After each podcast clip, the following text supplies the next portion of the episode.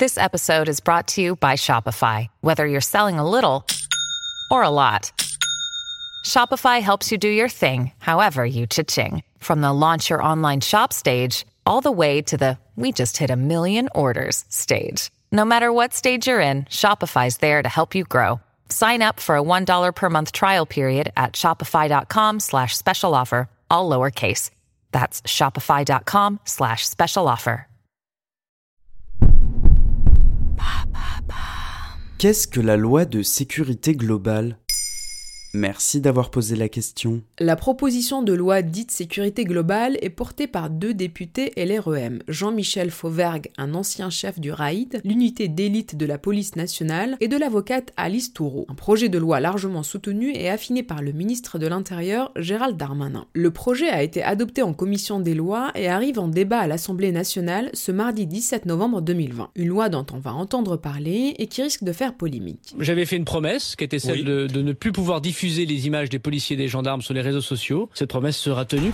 C'est l'article 24 sur la diffusion d'images de policiers non floutées qui rend cette proposition de loi très polémique. En effet, diffuser des images de policiers identifiables dans l'exercice de leurs fonctions et dans l'intention de porter atteinte à leur intégrité physique ou psychique pourrait être passible d'un an d'emprisonnement et de 45 000 euros d'amende. What? Face à cette mesure considérée comme une atteinte inédite au droit d'informer, plusieurs dizaines de milliers de journalistes indépendants, collectifs, associations et syndicats se mobilisent contre un texte qu'ils jugent Cet article 24 vise à limiter le contrôle sur les actions des policiers et des gendarmes en limitant la transparence. Or, par la Constitution, euh, tous les citoyens français ont le droit de demander des comptes aux agents publics. La rédactrice en chef de Reporters sans frontières s'efforce toutefois de tempérer ses inquiétudes. Elle rappelle dans Le Monde que ce texte ne vise que les images qui seraient diffusées avec intention de nuire. Certes, l'article mentionne une intentionnalité du délit pour qu'il soit réel, mais comment la mesurer? Évidemment qu'il y aura un impact psychique pour l'agent de voir des images de lui en train de commettre un acte illégal comme des violences policières. Or, le droit de filmer ou photographier la police est une garantie essentiel pour protéger les droits humains, dans les situations présentant un risque de violence. Ce droit relève de la liberté d'expression et du droit à l'information.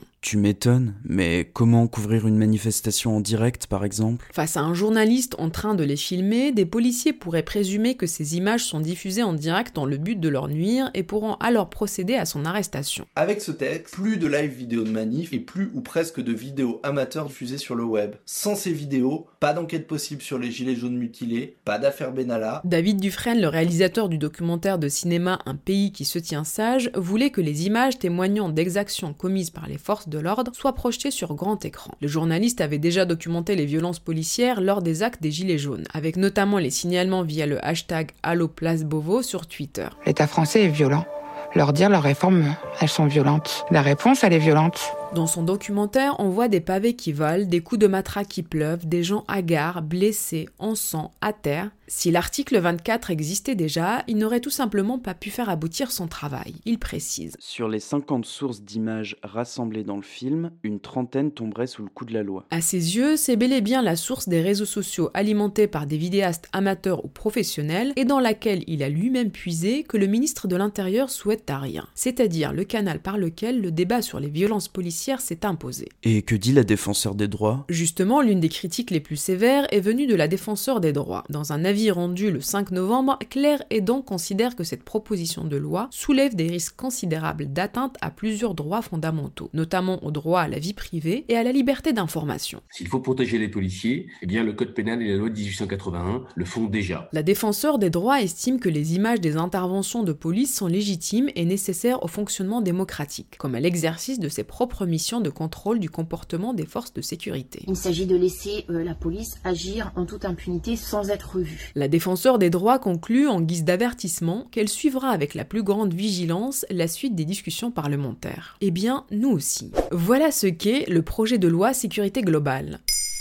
Maintenant, vous savez. En moins de 3 minutes, nous répondons à votre question. Que voulez-vous savoir? Posez vos questions en commentaire sur les plateformes audio et sur le compte Twitter de Bababam.